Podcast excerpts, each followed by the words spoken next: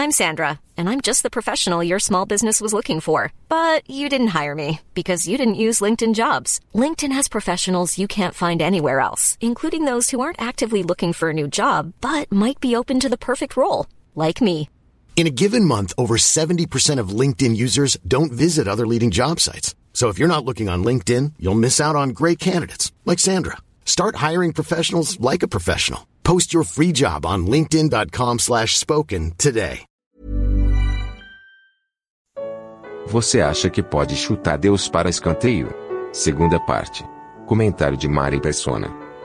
E nós temos uma história muito interessante na Bíblia de um homem que tinha muito e ainda assim era temente a Deus. E com tudo que ele tinha, ele honrava a Deus pelo seu temor a Deus, pela sua, pelo seu louvor a Deus. Esse homem era Jó. Jó era uma das, é uma das, nós, estamos, nós estamos lendo Jó aqui às quartas-feiras, né, os livros de Jó, e é uma, é uma história incrível, Jó. Nós encontramos um homem que talvez seja o mais antigo, claro, é posterior a Adão, né, mas uh, é muito anterior aos israelitas, a lei que foi dada uh, por intermédio de Moisés. É, é, um, é um homem que viveu numa antiguidade, né, ele deve ter vivido há uns 4 mil anos, mais ou menos. E um homem que já tinha um conhecimento, um certo conhecimento, não todo, não todo perfeito, mas um certo conhecimento de Deus, um homem que procurava, de alguma forma, honrar a Deus com seus sacrifícios, com seu louvor a Deus, com a sua adoração a Deus, que se preocupava com seus filhos também. E um belo dia, esse homem veio a perder tudo, porque Deus, Deus criou toda uma situação para que Satanás achasse que aquilo seria uma oportunidade de desonrar o nome de Deus. E Satanás chegou na presença de Deus e Deus falou: Você viu meu servo Jó? Como ele é fiel, como ele é honrado, como ele me honra tal. Ah, mas isso é porque ele tem tudo, o Senhor deu tudo para ele, então. E é interessante nesse diálogo, nós vemos que o próprio diabo reconhecia que tudo vinha de Deus que Jó não tinha nada de si mesmo, que tudo tinha sido, sido feito, Deus que fez para ele, Deus tinha feito tudo para ele. E Deus então dá uma permissão que nós não entendemos exatamente uh, as razões, Deus tem as suas razões. Deus diz para Jó: então tá, então tá bom, vai lá e, e tira tudo que ele tem. E Satanás vai. E Satanás causa uma série de situações em que Jó perde toda a sua riqueza, e a riqueza naquele tempo andava, né?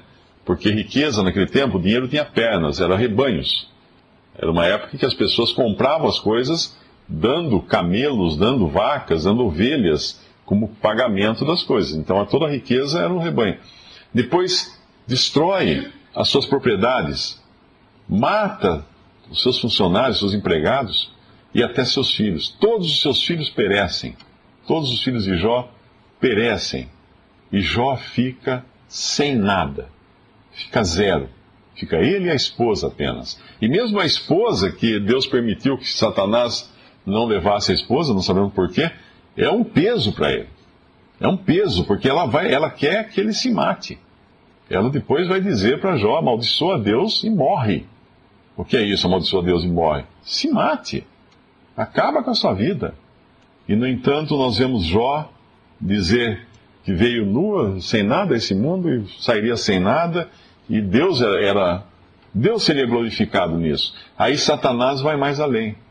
Quando Deus comenta mais uma vez com Satanás, Satanás fala: toca nele então. Tirou as coisas dele, mas tudo bem, mas toca, toca na pele dele, na carne dele. Deus fala: tá bom, pode então tocar na carne dele. Só não tire sua vida. E aí Satanás aflige Jó com uma doença terrível, uma doença muito ruim, nós sabemos que doença que é, que ele precisava ficar se raspando com caco de telha, raspando suas feridas com caco de telha, devia ser muita dor, muito incômodo. E como se não bastasse todo esse sofrimento, vêm os amigos visitá-lo. Três amigos que são péssimos, péssimos consoladores. Jó perdeu tudo, perdeu a saúde e ganhou três pessoas para ficar azucrinando ele ali o tempo todo, fazendo acusações contra ele, como se já não bastasse o sofrimento, três pessoas para fazê-lo sofrer ainda mais. E nisso tudo ele continua glorificando a Deus. Mas tem um capítulo onde Jó, é como se a gente visse o que se passava no coração dele e no coração de todo ser humano. E é bom a gente ir nesse capítulo, que é o capítulo 9 do livro de Jó.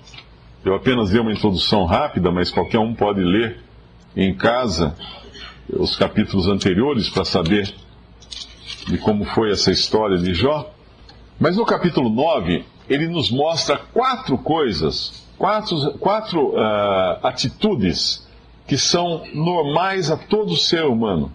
Assim como é normal nós fazermos planos para o futuro e nos esquecemos de que se Deus não, não colocar o seu selo sobre os nossos planos, nós estamos perdidos. Mas essas quatro reações aqui são muito normais. No capítulo 9, então Jó respondeu e disse: Na verdade, sei que assim é. Porque como se justificaria o homem para com Deus? Esse é o grande problema da humanidade e sempre foi. Como alguém pode se apresentar diante de Deus e dizer: Eu sou justo, eu não sou culpado de coisa alguma. Será que alguém aqui nesta sala poderia dizer que é isento de qualquer tipo de culpa? Como a gente costuma dizer popularmente, que não tem culpa no cartório. Talvez não tenha culpa no cartório dos homens, mas será que alguém poderia chegar na presença de Deus e falar assim: Eu sou totalmente inocente? Eu sou a pessoa justa. Eu me lembro quando era criança, eu era. Uh, meus pais né, eram católicos, eu era, fui criado na religião católica, eu ganhei aquele catecismo, aquele livrinho, um livrinho tão bonito, achava bonito aquilo.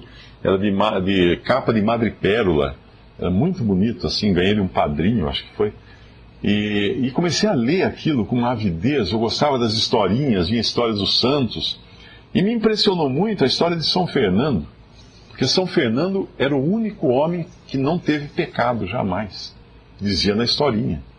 E eu acreditava naquilo, até que eu comecei a crescer. E fui ficando grandinho, e fui descobrindo que dentro de mim habitava um ser terrível, extremamente mau e pecaminoso ao extremo. E aquilo que eu quisesse porventura fazer de bem, eu tinha muita coisa em mim que queria fazer errado. E aí eu vi que aquilo era tudo conversa, que não tem um homem, não há um homem que, que não peque. Não há um justo, a Bíblia fala, não há um justo nem sequer um. Não há quem busque a Deus, não há quem, quem queira Deus, não há, não há. Nenhum. Procura não existe. Deus buscou o justo, não achou também. Não tem. Então, como, como se justificaria o homem diante de Deus? Para com Deus? Como um homem se apresentaria diante de Deus, falar assim, Deus podia falar, com, com, baseado em que você acha que pode entrar na minha presença? Ah, eu sou justo. É, como? Aí vem as reações dos homens. A primeira reação é aquela que já é uma decorrência de sermos pecadores. Jó vai falar quatro vezes aqui a palavra se. Se. É, uma vez ele não fala se, mas nessa tradução ele não fala se, em outra tradução ele fala se. Mostrando a impossibilidade de alguém se justificar diante de Deus. No, a própria natureza nossa de pecadores nos leva ao primeiro C do, do versículo 3, que é uma posição de rebeldia, de rebelião contra Deus. Se eu quiser contender com ele, com Deus, nem a uma de mil coisas lhe poderá responder. Se o homem quiser contender com ele, nem a uma de mil coisas lhe poderá responder. Ele, Deus, é sábio de coração poderoso em forças, quem se endureceu contra ele teve paz. O primeiro passo para qualquer pessoa reconhecer Deus é reconhecer a sua própria pequenez, a sua própria inutilidade, a sua própria. Eh, como, como nós somos ínfimos e pequenos diante de Deus. Reconhecer a grandeza de Deus, a soberania de Deus, o, o poder de Deus, um ser criador, onisciente que sabe nesse momento o que cada um aqui está pensando. Ele sabe o que se passa na mente de cada pessoa. Onisciente, onipotente. Nada para Deus é impossível, nada, coisa alguma. Basta a gente ver todo o universo. Eu vi um vídeo outro dia no YouTube muito interessante, um palestrante cristão, ele fala muita coisa do ponto de vista científico. Ele começa falando da, da, da grandiosidade das coisas. Ele mostra o homem E depois aquilo que vai acima do homem, os céus, os planetas, as estrelas, as galáxias. Ele começa a mostrar como tudo muda conforme vai ficando cada vez maior. Aquelas leis de física, nem os físicos hoje entendem por que, que elas são totalmente diferentes no, no macrocosmo, quando visto na, na coisa grande, né? No, na, na grande paisagem da coisa. E depois ele, ele, vai subindo, ele dá números, inclusive, ele dá coisas absurdas, velocidade da luz, coisas que são fantásticas. Aí ele, aí ele começa a descer, do homem para baixo. E ele vai descendo, descendo, descendo, até chegar no átomo. Daí ele começa a explicar as partículas que compõem o átomo, e agora as subpartículas das subpartículas, coisas que os cientistas estão descobrindo agora, de partículas que elas podem estar ao mesmo tempo em dois lugares que os cientistas descobriram isso e falaram, isso é loucura, isso não existe, não pode acontecer isso. A partícula está aqui, está aqui. E de repente ela some daqui, está lá e não está mais lá, está em outro lugar, e depois ela aparece em dois lugares ao mesmo tempo. Coisas maravilhosas que só o homem não consegue compreender porque Deus está por trás disso. Quando, quando o homem, é interessante, quando a gente, eu leio esses, essas matérias, geralmente em revista, a revista faz tudo para vender, né? Aí eu leio essas matérias que falam da ciência, não sei o quê, das probabilidades de, da Bíblia estar tá certa, ou de Deus ter feito isso, ou aquilo, Deus existiu ou não existia. Eu sempre penso na moda. Porque a ciência é uma coisa dinâmica, né? Nós há 100 anos não tínhamos penicilina, hoje nós temos penicilina.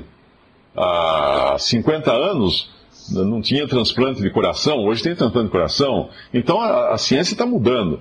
Há algum tempo atrás você tinha o estado eh, sólido, gasoso, líquido, depois veio o plasma, hoje já tem outros estados. A tabela periódica que eu estudei na, no ginásio, que eu, todos vocês aqui estudaram no ginásio, é piada perto da tabela periódica que existe hoje. Tantas foram as, no, tantas foram as novas, as novas substâncias, ou materiais, ou, ou elementos né, da, da tabela periódica que foram descobertos. E ainda estão descobrindo coisas, estão descobrindo novos elementos que ninguém imaginava que existissem. Então a ciência está caminhando. Então quando nós pensamos em afirmações feitas pela mídia, ah, isso não é, não, isso não é. Ou da própria ciência fala assim, não, isso é impossível porque a ciência achou. Mas que ciência? Isso é que nem moda. Quem aqui já usou calça boca de sino? Eu usei calça boca de sino. E quando eu usava calça de boca de sino, eu achava que não estava ridículo. Eu achava que aquilo era o certo e aquilo era o normal e não tinha nenhuma coisa errada com aquilo. Hoje, qualquer pessoa que me visse de calça bolsa de sino ia parar para rir. Quem olha hoje as fotos, se você pega suas fotos de 40 anos atrás, veja suas fotos de 40 anos. Claro, tem que ter mais de 40 anos para poder fazer isso, né? Mas veja suas fotos de 40 anos você dá risada das suas roupas. Veja suas fotos de 20 anos. Fala, nossa, mas que mau gosto, eu me vestir assim. Isso é moda. E hoje nós achamos que nós estamos na última moda. Não, não é que é a última moda. Amanhã vai ter outra. Que vai deixar essa ridícula também. Aquilo que eu achava que meus avós eram caretas, os meus netos vão me achar careta. Porque eles estão em outro mundo, em outra época. Então aquela ciência que hoje se acha a última bolacha do pacote, ela não é. Daqui a 100 anos, nós vamos rir dessa ciência do ano 2010. Nós vamos rir e falar assim: nossa, olha, há 100 anos a gente acreditava nisso. Então, como pode algo tão, tão pequeno, tão ínfimo, tão volúvel, querer explicar as coisas de Deus, esse Deus, desse Deus que é sábio de coração, poderoso em forças, quem se endureceu contra ele teve paz? Ninguém. Impossível. Versículo 5: Ele é o que transporta as montanhas, sem que o sintam. Olha que coisa interessante. Qualquer geólogo sabe que as montanhas não estão paradas. Todas as montanhas do mundo, nesse exato momento, estão andando. O próprio mundo, nesse exato momento, está se afastando da Lua, se afastando da Terra, a Terra da Lua, a 3 centímetros por ano, se não me engano. Todas as coisas estão se mexendo, o chão embaixo de nós está se mexendo. Nós não, não entendemos essas coisas. Quem faz isso? Deus faz isso. Ele transporta as montanhas.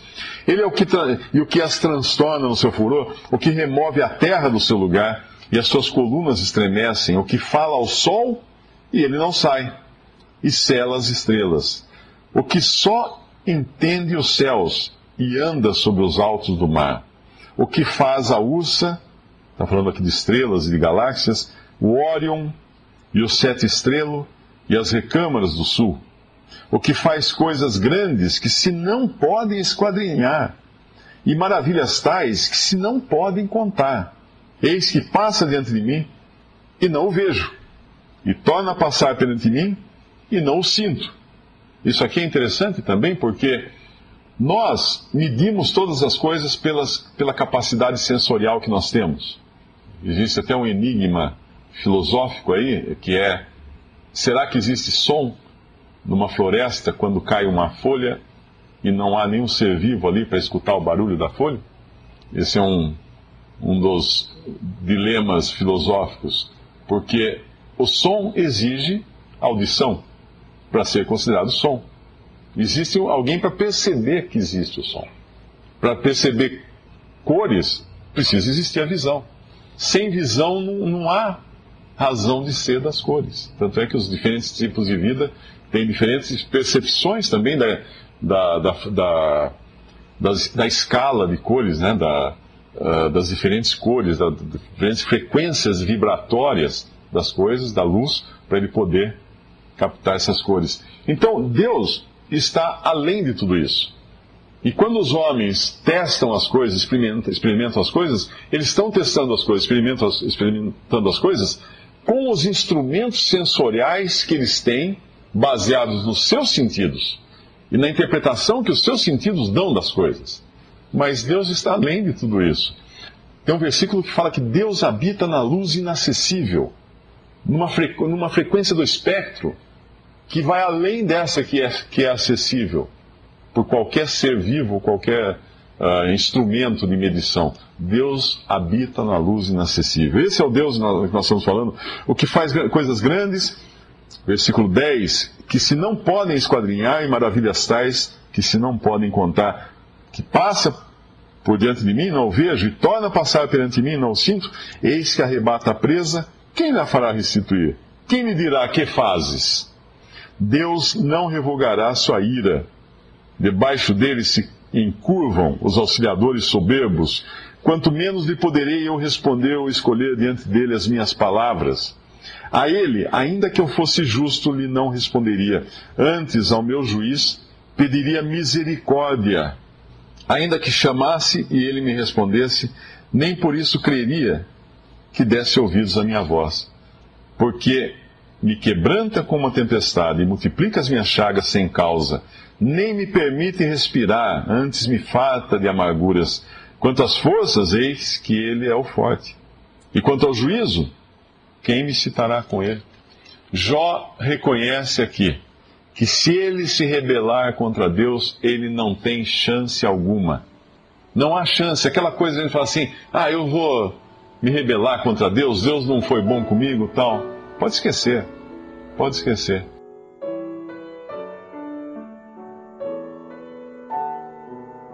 Visite respondi.com.br. Visite também 3minutos.net.